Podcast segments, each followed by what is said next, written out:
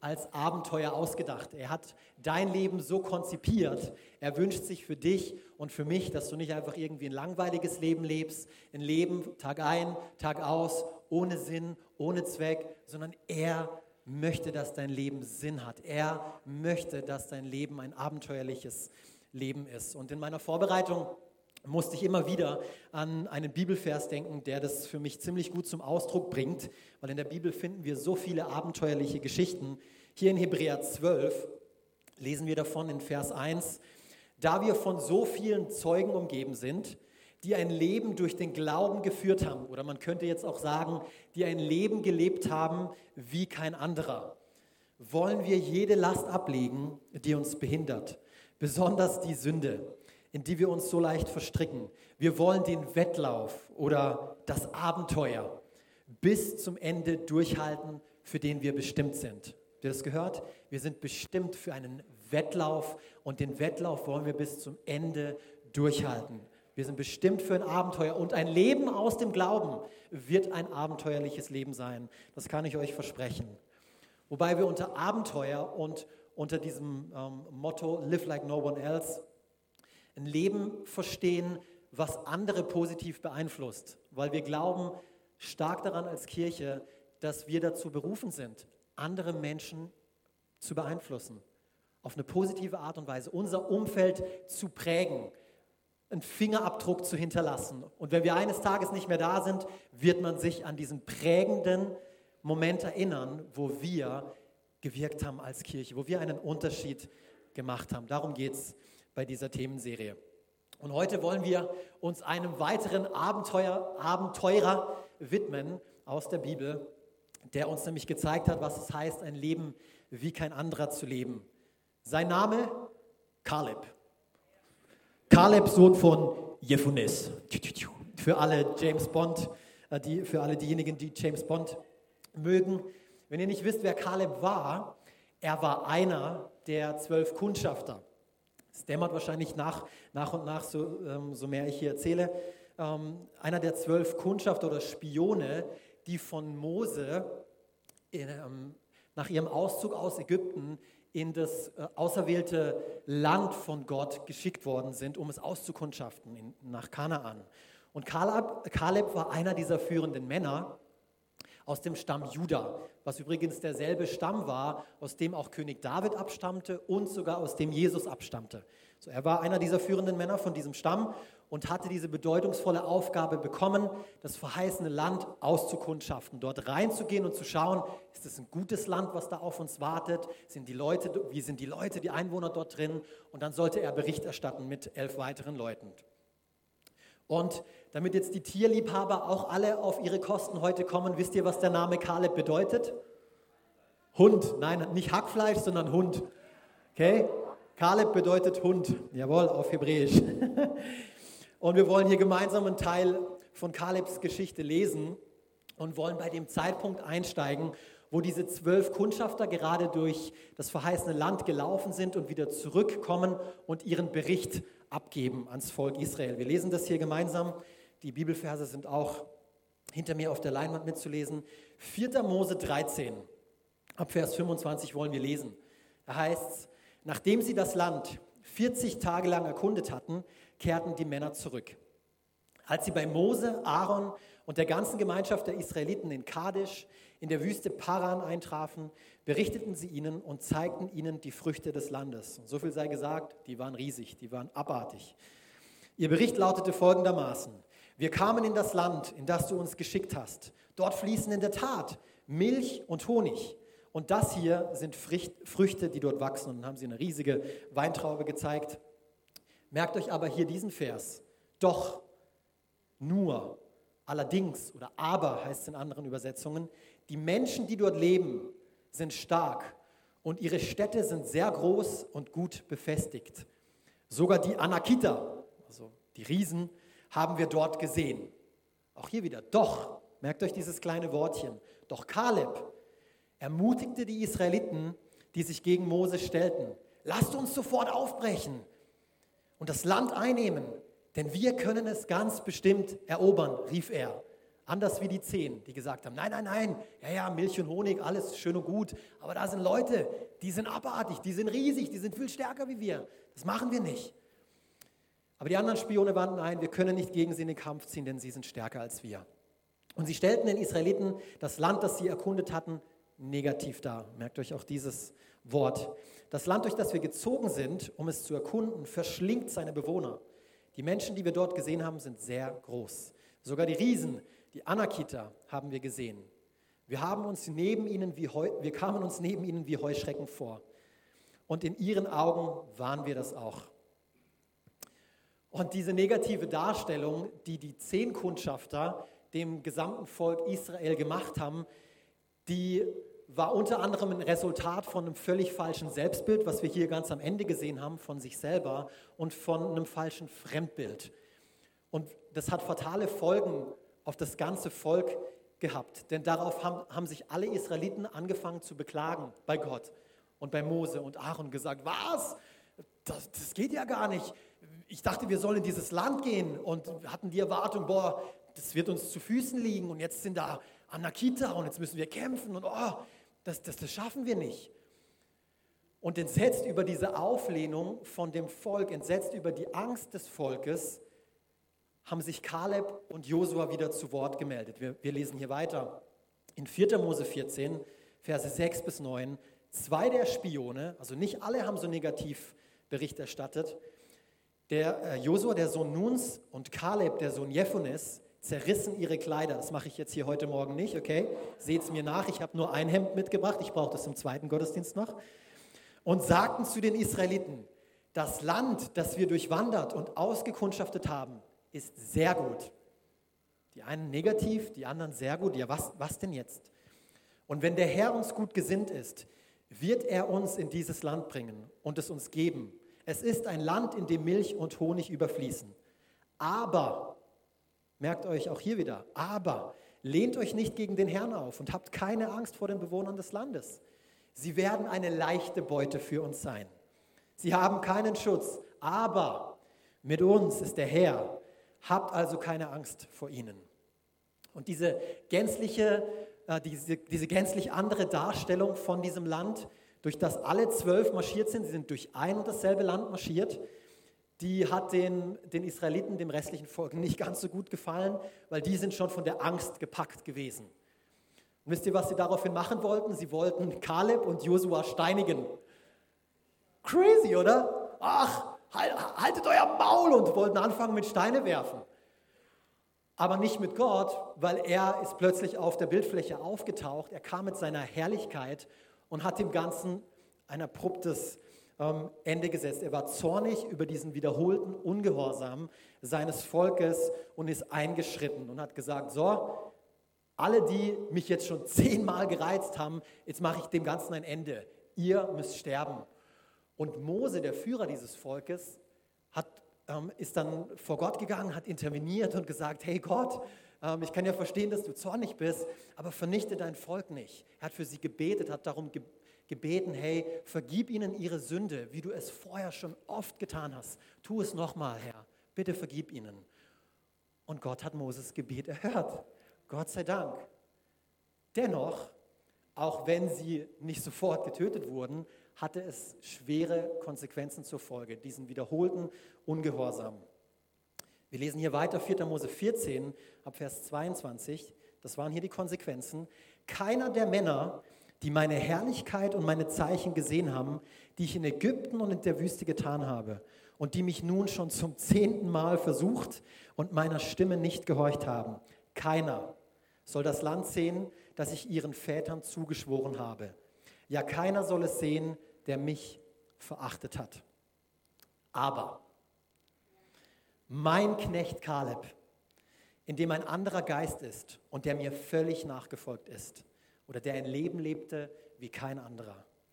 Ihn will ich in das Land bringen, in das er gegangen ist, und sein Same oder seine Erben sollen es als Erbe besitzen.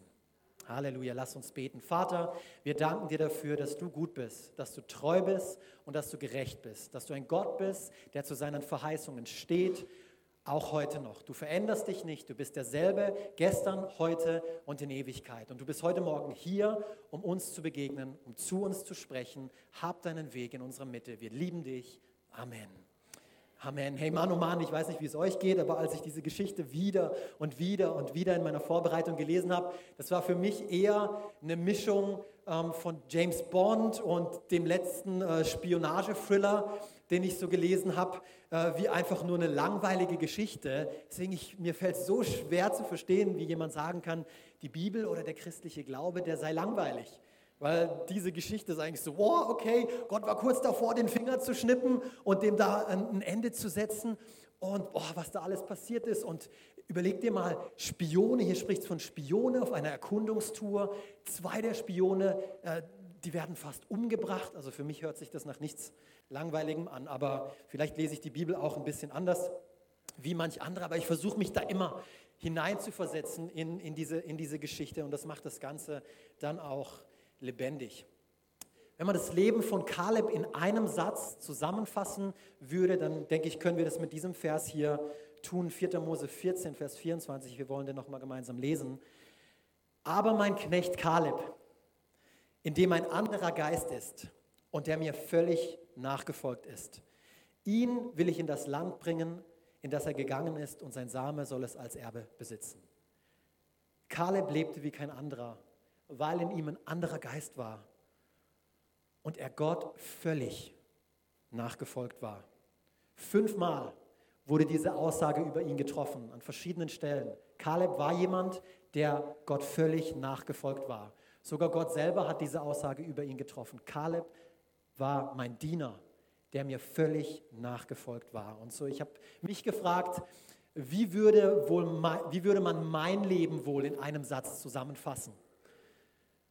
Oder ich will dir die Frage stellen, wie willst du, dass man dein Leben am Ende in einem Satz zusammenfasst? Es liegt bei dir, es liegt bei mir. Wollen wir ein Leben führen, was sich am Ende kaum von der breiten Masse unterscheidet? Oder ein Leben, das vor allem am Ende in Gottes Augen zählt. Ein Leben, das auch andere positiv beeinflusst.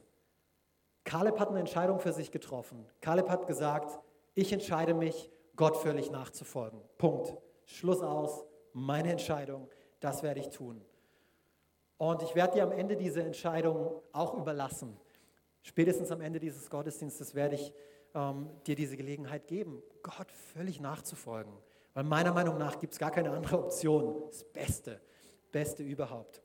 Doch ähm, später dazu mehr. Vorab möchte ich hier noch diesen selben Vers mal in einer anderen Übersetzung lesen, was wird uns äh, helfen jetzt hier in der kommenden Richtung. 4. Mose 14, Vers 24 in der Neu Neues Leben Übersetzung. Da heißt es, mein Diener Kaleb dagegen ist anders. Er hat stets treu zu mir gehalten. Er ist mir völlig nachgefolgt und er hat stets treu zu mir gehalten. Und das war dieses Wort, worüber ich heute mit euch sprechen will. Treue. Treue. Weil ich glaube, das ist eine unschätzbare und eine sehr oft unterschätzte Eigenschaft, die aber ausschlaggebend ist für ein Leben wie kein anderes. Treue und vor allem als Christ vor allem als Christ, wenn du dich als Christ bezeichnest hier heute Morgen, dann sollte Treue dein Leben prägen. Es, soll, es sollte kennzeichnend dafür sein, wie das Leben von Kaleb. Und ich musste auch am Anfang an eine entscheidende ähm, Form von Treue, wenn man so will, denken, nämlich an Treue bis zum Schluss, an Treue den Lauf zu vollenden, wie wir nämlich vorhin gehört haben in Hebräer 12, Vers 1. Es ist eine Sache, wie man etwas beginnt, aber es ist eine völlig andere, wie man etwas endet. Ich musste daran denken, stellt euch mal einen Stürmer vor, der zwar richtig toll im Zweikampf ist, der super Technik hat und, und, und, aber der am Ende keine Tore schießt. Ein Stürmer ist eigentlich dazu da, dass er einen guten Abschluss macht, oder? Und wenn er ein überragender Stürmer ist, dann macht er aus fast jeder Gelegenheit was? ein Tor. Und dann spricht man davon, dass er stark im Abschluss ist, dass er eine hohe Abschlussquote aufweist. Auch in der Versicherung. Stell dir vor, du schließt eine Versicherung ab. Nur um dabei am Ende herauszustellen, dass wenn dieser Versicherungsfall eintrifft, dass die Versicherung nicht greift. Bäh. Die Versicherung war wohl für die Katz, oder? Es geht um den Abschluss. Oder bei einem Verkaufsgespräch, oh ja, läuft alles super, aber am Ende kauft niemand was bei dir. Äh, Ziel leicht verfehlt. Es ist wichtig, wie wir Dinge enden. Das ist enorm wichtig. Doch leider gilt die Treue der meisten Menschen heutzutage echt wenig. Oder sie gilt nur so lange, wie es uns in den Kram passt. Sobald irgendetwas uns nicht passt, sind wir raus, oder? Cancel Culture sagt Hallo. Äh, nee, das passt mir hier nicht mehr. Oh, wie der sich anzieht, was er gerade gesagt hat, was er gerade gemacht hat. Nee, das ist nicht ganz so mein Stil und deswegen suche ich mir lieber was anderes. Das ist die Kultur, in der wir heute aufwachsen. Es gibt ja so viel Angebot, also warum muss ich mich auf eine Sache festlegen? Nicht mit mir. Treue, ich bin dem treu, dem, ähm, was mir gefällt. Sprüche 20, Vers 6, dort heißt es, weil die Bibel spricht schon lange da davon, die Bibel wusste, dass wir uns in so eine Richtung bewegen werden als, als Menschen. Viele Menschen behaupten, sie seien zuverlässig. Aber wo findet man einen Menschen, der wirklich treu ist? Einen, auf den man sich wirklich verlassen kann, heißt in einer anderen Übersetzung. Oder man könnte auch sagen, wo findet man einen Menschen, der, mit dem man heutzutage noch durch dick und dünn gehen kann, umgangssprachlich? Oder Treue ist eine unterschätzte Eigenschaft. Und bevor wir uns ein Stückchen mehr mit uns selbst auseinandersetzen, möchte ich einen kleinen Kontrast ziehen hier zum Anfang und ein bisschen über Gottes Charakter sprechen. Weil gerade wo wir heute so viel Untreue sehen, mit so viel Untreue konfrontiert sind, selber oftmals untreu sind, wie wir gerade gelesen haben, oder haben wir hier immer treue Menschen unter uns? Ja? Dann dürft ihr euch gern melden. Ich will gerne von euch lernen, wenn ihr es schafft, immer treu zu sein. Deswegen ist es so wichtig, dass wir uns an Gott klammern, weil er ist treu. Gott ist treu. Klagelieder 3 Wann habt ihr zuletzt Klagelieder gelesen? Klagelieder 3, Verse 22 bis 25. Da sind Schätze verborgen. Ich sag's euch. Hier ist einer davon. Die Güte des Herrn hat kein Ende. Sein Erbarmen hört niemals auf. Es ist jeden Morgen neu. Heute Morgen war Gottes Güte, Gottes Gnade völlig neu für dich. Egal, was du gestern gemacht hast, sie ist heute Morgen wieder neu. Groß ist deine Treue, o oh Herr. Darum setze ich meine Hoffnung auf ihn. Der Herr ist alles, was ich brauche. Er ist alles, was ich brauche. Denn der Herr ist gut zu dem, der ihm vertraut und ihn von ganzem Herzen sucht. Psalm 33, Vers 4. Denn das Wort des Herrn ist zuverlässig. Treu ist er in allem, was er tut. Wenn du eine Sache von heute mitnimmst, dann ist es diese Wahrheit, dass Gott treu ist und dass er treu bleibt. Dann habe ich mein Ziel erreicht. Wenn das etwas ist, was du heute für dich mitnehmen kannst. 2. Timotheus 2, Vers 13, da heißt es, und doch bleibt er treu, Gott, auch wenn wir ihm untreu sind. Wow. Denn er kann sich selbst nicht untreu werden. Ich lese es nochmal, das ist so gut. Und doch bleibt er treu, auch wenn wir ihm untreu sind. Denn er kann sich selbst nicht untreu werden. Halleluja. Aber Das soll jetzt kein Freifahrtschein sein zur Untreue. Es soll kein Freifahrtschein sein zur Sünde. Im Gegenteil, diese bedingungslose Treue sollte uns eigentlich mehr als alles andere dazu anspornen, dieselbe Treue zu erweisen, die uns schon im Voraus erwiesen wurde durch Jesus Christus. Ich musste an mein erstes Camp vordenken. Und ich weiß noch genau den Moment, äh, Moment 2009, also vor 13 Jahren jetzt genau, wie ich damit dabei war, eine richtig tolle Zeit hatte, ähm, am, am Strand und mit anderen Jugendlichen. Aber der Moment, der mein Leben verändert hat, war, wo ich Folgendes erkannt habe, wo ich erkannt habe, dass Gott mich liebt. Und dass Gott mich sogar so sehr liebt, dass er mir sein ganzes Leben gegeben hat, dass er mir seinen Sohn gegeben hat, dass er, er hat mir seine Treue erwiesen. indem er mir im Voraus seinen Sohn gegeben hat. Noch bevor ich überhaupt irgendetwas richtig gemacht habe, gab er mir seinen Sohn. Und als ich diese Wahrheit, als ich diese Fülle von dieser Verheißung erkannt habe, war es für mich sowas von überwältigend. Das hat mich getroffen. Und es war, oh, wow, er gab mir alles. Er gab, mir, er gab mich sich ganz. Die einzige für mich logische Konsequenz, die einzige annehmbare Reaktion für mich war, war was? Auch ich habe mich ihm ganz hingegeben. Es war, okay, Gott, wenn du bereit bist, mir dein ganzes Leben zu geben, dann werde ich es auch für dich tun. Das schien mir als einzig angebracht. Ich habe an nichts anderes denken können. Okay, Gott, ich bin auch all in. Und ehrlich gesagt, war ich vielleicht ein bisschen naiv, okay, mag sein, aber er hat mich nach 13 Jahren bisher noch kein einziges Mal enttäuscht. Nachdem ich ihm gesagt habe, Gott, okay, wenn du aufs Ganze gehst, werde ich mit dir aufs Ganze gehen. Let's go. Und oh, das hat mein Leben verändert und verändert, äh, verändert es weiterhin seither. So offensichtlich haben wir ein klitzekleines Problem als Menschen mit Treue, nicht wahr? Jeder von uns hat ein bisschen ein Problemchen da damit, um das mal ähm, ein bisschen schön zu reden.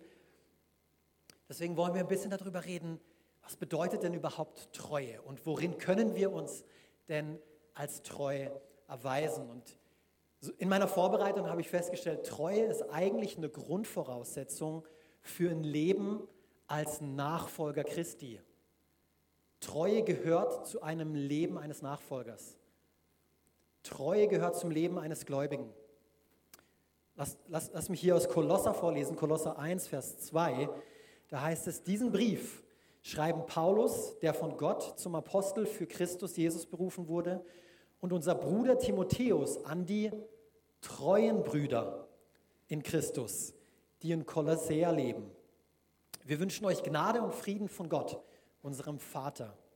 Epheser 1, Vers 1, hier ein weiterer Brief, den er an eine andere Gemeinde in einer anderen Stadt schreibt. Paulus, Apostel Jesu Christi, durch Gottes Willen, den Heiligen und Treuen in Christo Jesu, die, in Epheser, die im Ephesus sind. Also er schreibt an die treuen Christen in der Gemeinde in Kolossea. Er schreibt an die Heiligen und Treuen in Ephesus. So Treue scheint für Paulus etwas zu sein, was zu einem Leben als Christ dazugehört. Doch es geht noch viel tiefer, weil das Wort, was hier verwendet wird im griechischen Urtext, um Treue zu übersetzen, ist Pistos. Ich weiß nicht, ob ich es richtig ausspreche, aber so schreibt man es, Pistos. Und es wird am häufigsten mit Treue übersetzt. Wisst ihr, was das zweithäufigste Wort ist, mit dem es übersetzt wird? Wollt ihr es wissen? Ich sage es euch trotzdem, auch wenn ihr es nicht wissen wollt. Glaube gläubig, Gläubigen. So entweder kannst du es mit Treue oder mit Glaube, mit Gläubigen übersetzen. Ist nicht interessant? Mit anderen Worten, wenn du dich als gläubige Person bezeichnest, dann könntest du dich eigentlich auch als treue Person bezeichnen, im Sinne der Bibel.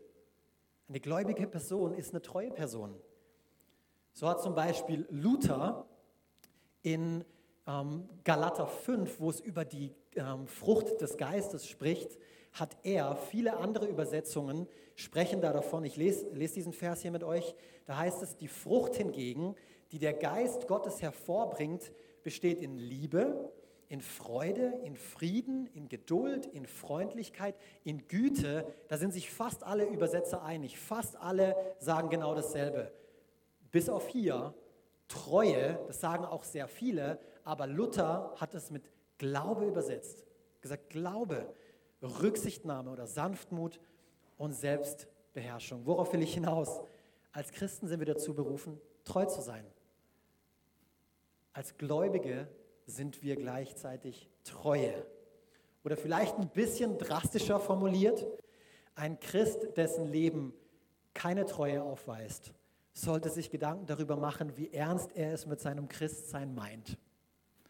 Autsch. Ich weiß, tut weh. Aber dazu bin ich heute auch hier, ein bisschen einen Popotritt zu verpassen, aber in Liebe, weil dieser Popotritt, den habe ich umso mehr davor in der Vorbereitung bekommen. So seht es mir nach, ich gebe ihn nur weiter, im Gehorsam. um hier ein bisschen mehr Klarheit zu bringen, was es bedeutet, treu zu sein. Ich will diesen Vers in Epheser nochmal in einer anderen Übersetzung lesen, Epheser 1, Vers 1. Paulus, ein Apostel von Jesus Christus, durch Gott berufen, schreibt diesen Brief an alle in Ephesus, die durch den Glauben mit Jesus Christus verbunden sind und ganz zu Gott gehören. Daher meine Frage an uns alle hier heute Morgen. Gehörst du Gott ganz? Ganz simpel. Gehörst du Gott ganz? Hast du ganze Sache mit Gott gemacht? Ziemlich simple Frage. Oder gibt es da noch ein bis zwei Bereiche, die du immer wieder geschickt versuchst zu umfahren? Zum Beispiel in Bezug auf deinen Freundeskreis, in Bezug auf deine Beziehungen, in Bezug auf deine Zukunft, in Bezug auf deine Zeit, in Bezug auf deine Finanzen. Oh, hör mir auf mit diesem Thema, Alex. Wo enthältst du Gott etwas vor in deinem Leben? Nicht, wo enthältst du der Kirche etwas vor oder wo enthältst du Menschen etwas vor. Ich spreche da davon, wo enthältst du heute Morgen Gott etwas vor in deinem Leben? Oder welches Thema muss auf den Tisch kommen, wo du Gott ausklammerst? Na, okay, gut, lass uns mal hier reden unter vier Augen. Aber Gott, kannst du nicht mal kurz. Um, Gott weiß es sowieso und doch. Und falls es in deinem Leben solch, solche Bereiche gibt, falls es in deinem Leben solche Themen gibt, ich habe das Thema jetzt nicht angeschnitten, um dir ein schlechtes Gewissen zu machen. Aber du weißt wahrscheinlich ganz genau, wovon ich rede. Ich möchte dich lediglich herausfordern, heute Morgen ehrlich zu dir selber zu sein. Ehrlich zu dir selber zu sein und wirklich aufs Ganze zu gehen. Wirklich aufs Ganze zu gehen. Es lohnt sich. Es lohnt sich, aufs Ganze zu gehen. Frag die Leute hier, die wirklich sagen, hey, ich bin mit Gott aufs Ganze gegangen. Frag, ob sie es bereut haben seither. Ich bin überzeugt davon, dass sie es nicht bereut haben. Weil Gott ist treu und Gott ist gerecht. Ich will ganz ehrlich mit dir sein, es wird dich etwas kosten. okay? Dieses Leben wird nicht einfach sein, wenn wir, wenn wir mit Gott ganze Sache machen. So wie es Kaleb etwas gekostet hat. Kaleb musste die Anfeindung des kompletten Volkes ertragen. Es hat nicht jedem gefallen, dass er so positiv war. Es hat nicht jedem gefallen, dass er so gut berichtet hat von dem, was er da gesehen hat. Ja, er ertrug sogar, und das ist mir in meiner Vorbereitung so klar geworden, und das hat das Ganze noch gewaltiger gemacht. Er ertrug sogar 40 zusätzliche Jahre in der Wüste, die, eigen, die er eigentlich gar nicht verschuldet hatte. Weil er war ja Gott gehorsam. Er ist ihm ja völlig nachgefolgt. Es waren all die anderen, die nicht nachgefolgt sind. Es waren all die anderen, die ungehorsam waren, wieder und wieder und wieder. Gott hat Karl, über Kaleb gesagt, du warst völlig treu. Und doch musste er ebenso diese 40 Jahre Ehrenrunde drehen. Mann, oh Mann, das ist ein Leben von völliger Hingabe, völliger Treue, völliger Nachfolge. Und dann musste ich an Jesus denken. Weil auch Jesus hat dieselbe Ungerechtigkeit, dieselbe Unschuld getragen, wie es Kaleb getragen hat. Denn auch er trag eine Schuld. Wisst ihr welche? Deine und meine, die er gar nicht hätte tragen müssen. Jesus war der einzige Mensch frei von Schuld. So er hätte über diese Erde gehen können, hätte eines Tages vor Gott nach einem erfüllten Leben gestanden und sagen können, okay, I've done it mit dir, Gott. Das hätte er tun können. Keiner von uns, keiner von uns kann das, weil wir alle, wie es in Römer 3, Vers 23 heißt, denn alle Menschen haben gesündigt. Und dadurch haben alle das Leben in der Herrlichkeit Gottes verloren. Doch Gott erklärt uns aus Gnade für gerecht. Es ist sein Geschenk an uns durch Jesus Christus, der uns von aller Schuld befreit hat. Halleluja. Das ist ein Geschenk unfassbar groß. Wäre Jesus nicht dafür oder dazu bereit gewesen, diese Schuld zu tragen, wäre Kaleb nicht dazu bereit gewesen, Gott völlig nachzufolgen, dann wäre niemand in dieses verheißene Land gekommen. Dann wäre niemand, hätte niemand von uns heute die Möglichkeit, gerecht vor Gott zu stehen. Jesus nicht davor bereit, äh, dafür bereit gewesen wäre. Seid ihr nicht dankbar für, für so ein Geschenk? Nachdem wir jetzt besser verstehen, was es heißt, Gott treu zu sein, nämlich ganze Sache mit Gott zu machen. Ganz oder gar nicht, so habe ich äh, dem meiner Predigt heute den Titel gegeben. Wollen wir uns zum Schluss anschauen, wie das Ganze praktisch aussehen kann. Ich bin Praktiker, pragmatisch. Okay, ich weiß nicht, wie es euch geht. Ich liebe es. Vorab, das ist keine Raketenwissenschaft, was jetzt kommt, aber ich glaube, die Punkte haben es trotzdem in sich, die ich bringen möchte. Es sind nur zwei kleine Pünktchen, aber ich glaube, damit haben wir ein Leben lang zu knabbern. Also der Steckbrief eines Nachfolgers oder wie wir, Gott, äh, wie, wir Gott, wie wir Gott völlig nachfolgen können. Bitte folge Gott nicht völlig nach, sondern folge Gott völlig nach. Nummer eins, sei treu im Kleinen. Sei treu im Kleinen. Lukas 16, Vers 10, da heißt es, nur wer im Kleinen treu ist, wird es auch im Großen sein. Wenn ihr bei kleinen Dingen unzuverlässig seid, werdet ihr es auch bei großen sein. Und konkret kann man im oder kann im Kleinen treu ganz viel bedeuten. Ich musste in meiner Vorbereitung auch an folgenden Vers denken, Matthäus 5, Vers 37, da heißt es, euer Ja sei ein Ja und euer Nein sei ein Nein. Kleine Sache, oder? Kleinigkeit. Zum Beispiel zum Thema Gebet. Hast du jemandem schon mal gesagt, ich bete für dich? Und hast du es danach auch getan? Ja, ja, ich bete für dich. Aha. Hast du dafür gebetet? War dein Ja ein Ja oder nicht? Oder meiner Tochter oder deiner Tochter oder deinen Kindern oder deinen Freunden gegenüber. Ja, wir gehen nachher noch auf den Spielplatz. Warst du deinem Wort treu und warst du auf dem Spielplatz? Hm. Das kann es bedeuten, im Kleinen treu zu sein. Pünktlichkeit. Im Kleinen treu zu sein. Bist du pünktlich? Zimmer aufräumen. Im Kleinen treu sein. Darin kann sich Treue im Kleinen sein, äh, zeigen. Ganz zu schweigen da davon, wie sieht es mit deiner persönlichen stillen Zeit aus? Wie sieht es mit der Zeit aus, die du mit dem Lesen in Gottes Wort verbringst? Wie sieht es mit der Zeit aus, die du im Gebet verbringst? Wie sieht es mit der Zeit aus, die du in Gemeinschaft mit anderen verbringst? Alles Dinge, wo du dich im Kleinen treu erweisen kannst. Bist du treu im Kleinen? Sei treu im Kleinen. Lass uns treu im Kleinen sein. Und ich kann hier wahrscheinlich jetzt noch Dutzende weitere Beispiele nennen. Du kannst die Liste hier fortführen. Im größeren Zusammenhang geht es eigentlich in diesem Vers und auch an, an anderer Stelle in der Bibel geht es um irdische Besitztümer, um irdische Reichtümer. Es geht da darum, dass Gott uns Dinge hier auf der Erde anvertraut. Und wenn wir mit den uns anvertrauten Dingen hier auf der Erde nicht gut umgehen können, wie will er uns dann die himmlischen Reichtümer anvertrauen können? Auf uns wartet ein Schatz.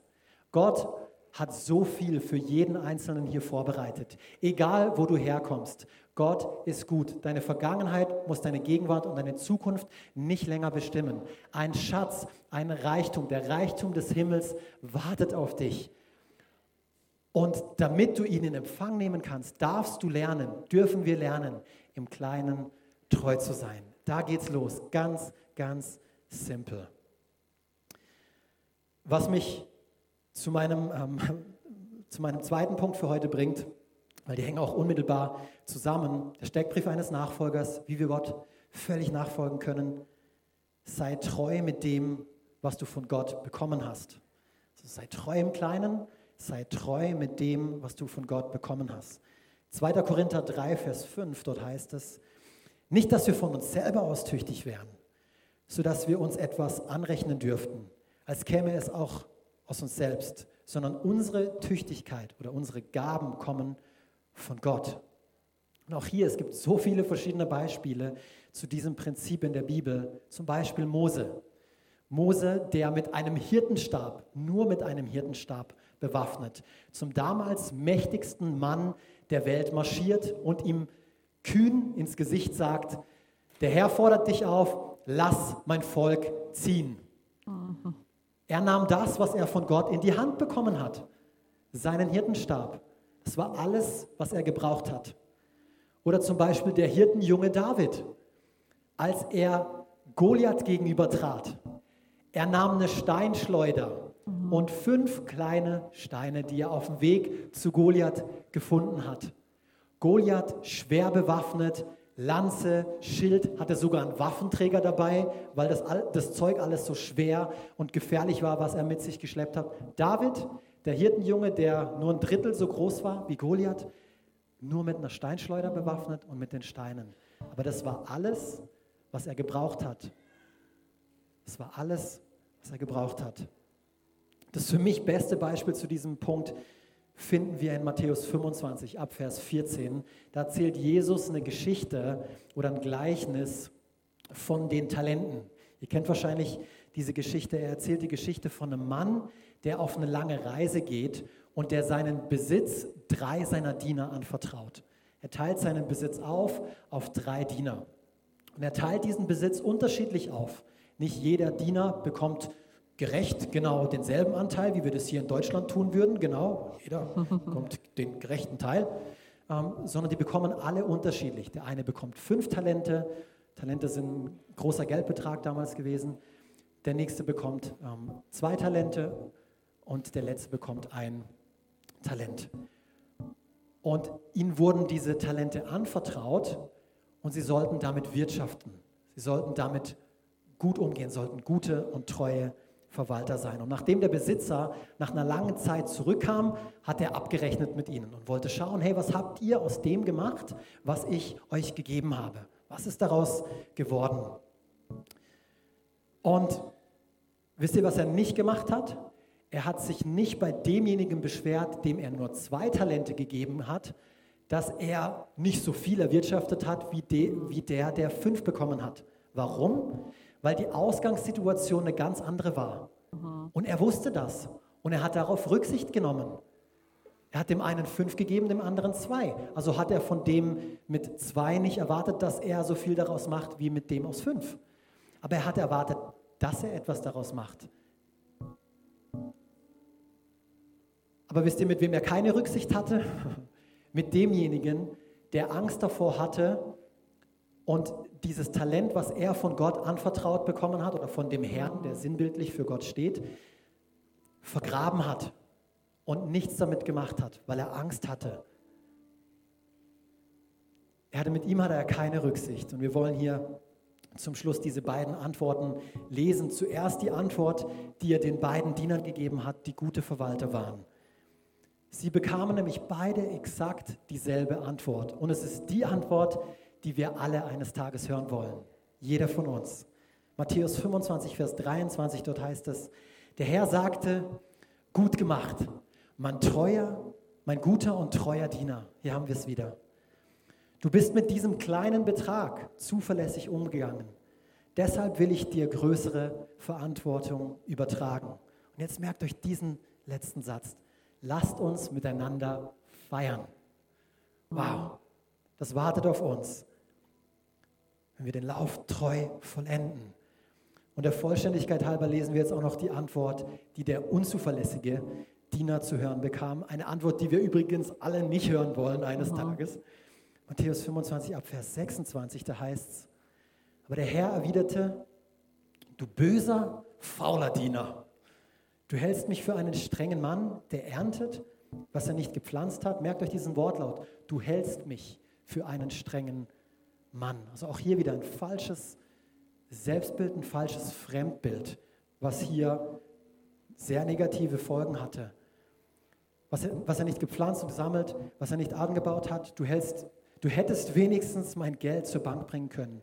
Dann hätte ich immerhin noch Zinsen dafür bekommen. Nehmt diesem Diener das Geld weg und gebt es dem mit den zehn Beuteln Gold. Wer das, was ihm anvertraut ist, gut verwendet, dem wird noch mehr gegeben werden. Und er wird im Überfluss haben. Wer aber untreu ist, dem wird noch das wenige, das er besitzt, genommen. Und nun werft diesen nutzlosen Diener hinaus in die Dunkelheit, wo Weinen und Zähneknirschen herrschen. Ich weiß, es ist kein einfach zu verdauender Abschnitt hier. Aber wisst ihr was? Gott meint es gut mit uns. Gott meint es gut mit dir und mit mir, mit jedem Einzelnen von uns. Deshalb hat er uns auch so reich beschenkt. In allererster Linie gab er dir das Leben. Er hat es dir geschenkt, er hat dich geschaffen. Und mit dem Leben gab er dir einen Sinn.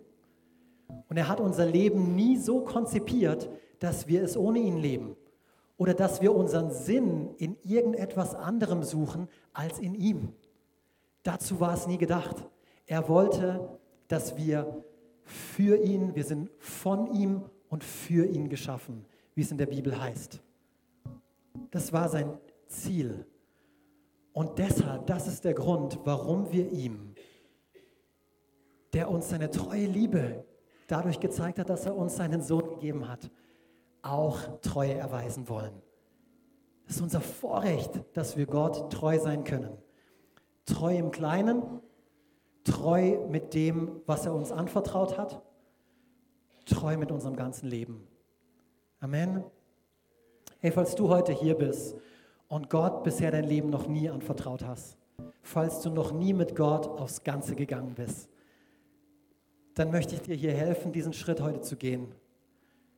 Das ist auch keine Raketenwissenschaft. Alles, was du dazu tun musst, ist daran glauben, dass Jesus Christus für deine Sünden gestorben ist und wieder auferstanden ist. Und das dann mit deinem Mund bekennen, dass du an diesen gestorbenen und auferstandenen Jesus glaubst. Dann gehört dir dieses ewige Leben, dieses neue Leben. Und ich möchte dir dabei helfen mit einem einfachen Gebet. Ich werde hier ein Gebet vorsprechen und du kannst da, wo du sitzt, kannst du dieses Gebet nachbeten und kannst mit Gott ganze Sache machen. Lass uns das hier heute Morgen tun. Vater, wir kommen hier jetzt heute Morgen vor dich. Und Vater, ich habe erkannt, oder wenn das deine Situation betrifft, dann sag ihm das so. Vater, ich habe erkannt, dass ich mein Leben bisher im Alleingang beschreiten wollte, dass ich es ohne dich beschreiten wollte. Und ich habe erkannt, dass ich das nicht schaffe. Meine Sünde trennt mich von dir. Und ich danke dir dafür, Jesus, dass du kamst, dass du für diese Schuld gestorben bist, für meinen Alleingang und dass du mir den Weg zum Vater frei gemacht hast. Und deshalb will auch ich heute aufs Ganze gehen. Auch ich will dir mein Leben anvertrauen und daran glauben, dass du das Beste daraus machst. Im Namen Jesus bete ich. Amen. Amen. Herr, wenn du dieses Gebet heute zum ersten Mal gesprochen hast, dein Vertrauen auf Jesus Christus gesetzt hast, darf ich dir eins sagen, Glückwunsch, Gratulation. Er wird diese Treue nicht enttäuschen. Er wird dich niemals enttäuschen. Was du tun kannst und wozu wir dich immer ermutigen, ist, Erzähl es jemandem, rede mit jemandem darüber, über diese Entscheidung, die du heute getroffen hast, auch wenn es irgendeine andere Entscheidung war. Vielleicht hast du diese Entscheidung vor Jahren getroffen, mit Gott aufs Ganze zu gehen und über die Jahre hinweg, vielleicht war Corona dafür verantwortlich, wie ja für alles andere auch, gell? Hast du nachgelassen? Hast du nachgelassen? Triff heute eine Entscheidung. Gott, ab heute folge ich dir ganz. Rede mit jemandem. Du kannst es mit unserem Gebetsteam hier vorne ähm, machen. Du kannst dich eins machen mit ihnen. Oder du schaust dort hinten beim Connect Center vorbei. Gemeinde, lasst uns hier gemeinsam aufstehen, während wir an der Stelle noch das Opfer erheben wollen. Wie wir das am Ende jeden, jeden, jeden Gottesdienstes tun. Wir wollen die Kollekte erheben. Und auch das ist ein Zeichen von unserer Treue Gott gegenüber, wo wir ihm sagen können, hey, weil du treu warst, ich bin dir treu in diesem Bereich, in den Finanzen, ich klammer dich hier nicht aus. Und ich will an der Stelle Danke sagen, weil ihr seid eine großzügige Gemeinde, ihr seid eine treue Gemeinde. Was ihr zum Beispiel diese Woche wieder möglich gemacht habt, durch euer treues Geben, wir konnten wieder Lebensmittelkisten ausfahren zu vielen, vielen Menschen, ähm, die bedürftig sind, denen es nicht so gut geht. Wir konnten sie damit segnen, konnten mit ihnen ins Gespräch kommen, für sie beten, so wie mit einer 85-Jährigen. Ähm, und da seht ihr, das macht wirklich einen Unterschied im Leben von Menschen, eure Großzügigkeit. So wie bei einer 85-jährigen alleinstehenden Frau aus dem Irak, die haben wir besucht und für sie gebetet. Und wenn du dich jetzt fragst, wie du geben kannst, wie du daran teilnehmen kannst, an diesem freiwilligen Opfer, in der Stuhllehne vor dir ist ein Umschlag. Den kannst du zur Hand nehmen, dort kannst du Bargeld reintun oder da ist ein QR-Code drauf, kannst du abscannen und dann, wenn du Bar gegeben hast, am Ende des Gottesdienstes, kannst du diesen Umschlag in diese schwarzen Boxen am Ausgang tun. Amen. Ich bete hier noch und dann machen wir gemeinsam in. Lobpreis. Vater, ich lobe dich, ich preise dich jetzt schon. Wir erheben deinen Namen. Let's build it. It's probably not a Ehre. lot. Wir segnen jeden Einzelnen hier, der gibt und preisen dich im Namen Jesus. Amen.